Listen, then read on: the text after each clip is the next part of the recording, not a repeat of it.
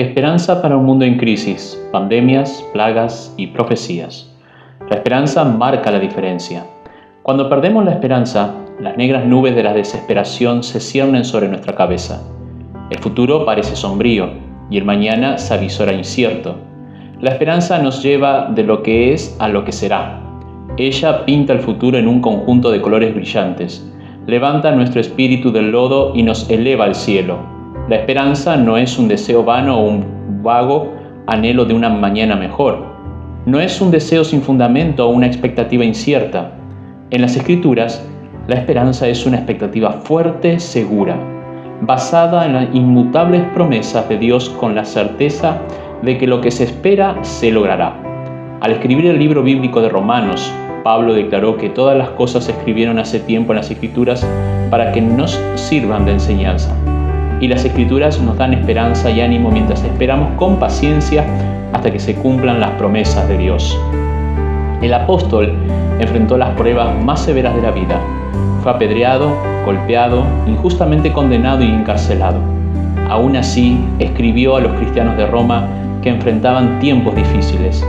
Le pido a Dios, fuente de esperanza, que los llene completamente de alegría y paz, porque confían en Él entonces rebosarán de una esperanza segura mediante el poder del Espíritu Santo. El Señor es un Dios de esperanza. Cuando nos apropiamos de su amoroso cuidado en nuestro favor en todas las circunstancias de la vida, nuestro corazón se llena de alegría y paz, rebosante de esperanza. Las promesas de Dios revelan esperanza para hoy, para mañana y para siempre. Brindan una base segura en un mundo inseguro, alientan nuestro corazón y nos dan la percepción de que no estamos solos comunican esperanza a nuestra mente angustiada y paz a nuestro espíritu ansioso. Aunque podemos enfrentar desafíos y la vida no sea como la planeamos o deseamos, las promesas de Dios son ciertas. Nuestra felicidad no se basa en la idea ilusoria de que no nos pasará nada malo. No está fundamentada en el sueño mítico de que cada día es más fascinante que el anterior. A veces le pasan cosas malas a la gente buena. Vivimos en un mundo quebrantado. La enfermedad, el sufrimiento, la pobreza y el dolor afectan tanto a los justos como a los injustos. Pero hay una diferencia. Aquellos que depositan su fe en Dios están llenos de esperanza. Nuestra esperanza está firmemente anclada en un Dios que nunca nos defrauda. Está arraigada en aquel que está con nosotros en las pruebas y en las dificultades.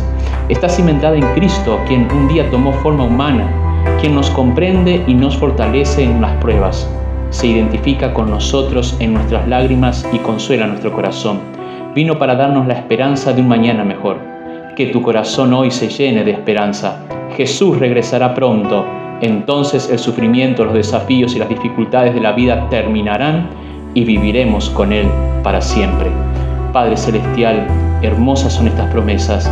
Queremos, Señor, verte muy pronto venir en las nubes de los cielos Señor, prepara nuestra vida y nuestro corazón, te lo pedimos en el nombre de Jesús. Amén.